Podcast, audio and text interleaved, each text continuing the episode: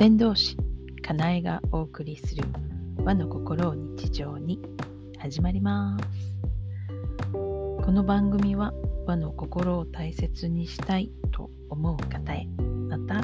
自分の未来は自分で作っていきたいと思う方へかなえの視点でいろいろ語っている番組です。今日のお話はできないことはできる人に聞いてみようというお話です。えっ、ー、と、皆さんはできないことがあるときに、うん、できる人、同僚だとか、友達だとか、先輩だとか、まあ、誰でもいいんですけど、もしかしたら子供さんだったりするかもしれないですけどね。えっ、ー、と、教えてっていう一言を出して、えー、聞く、助けてって言うっていうことがすんなりできるタイプですか？もしかしたら、いや、教えてってなかなか言えないんですっていう人いらっしゃるかもしれませんよね。自分ができないんですっていうのが言えないのかもしれませんが、まあ、できないことあって当たり前ですよね。できることばっかりっていうことはないわけですよ。で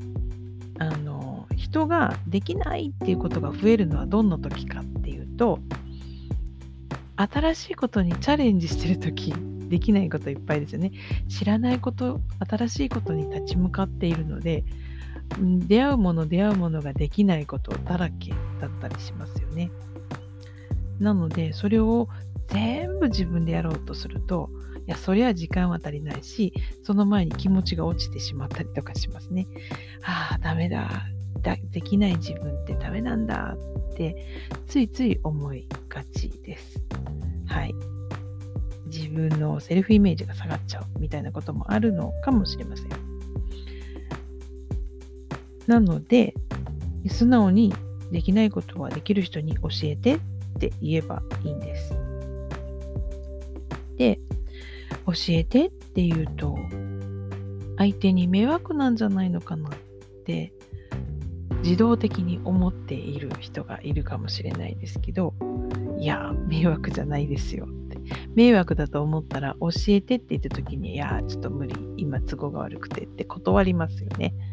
あいいよって言ってくれる人は迷惑じゃないんです。で、いいよって言って教えてくれるっていう人には素直に、じゃあ教えてって教えてもらえばいいんです。でね、えー、っと、教えてもらう相手のメリットっていうのは、教えてもらった後にあるんですよね。だって、自分ができないことを目の前でスルスルってやって見せてくれるわけですよ。でこういうところはこうするのがコツだよみたいな感じでその人なりの経験からうんとちゃんとできるまでに時間がかからないで済むようなショートカットの方法を教えてくれたりするんですよね。そうするとすごく嬉しいですよね。得しますよね。そうすると自然とありがとうって、さすがだねって、すごいねって、わあ素敵みたいな感じで褒め言葉連発しますよね。教えてくれた人にね。それは別に作り言葉じゃなくて、心の底からありがたいっていう感謝の気持ちで、そういう気持ちが出てくるわけなんですよね。そうすることで教えてあげた側の人の承認欲求が満たされるっていうことになるので教えた側もメリットがあるということなんですよ。なので教えてって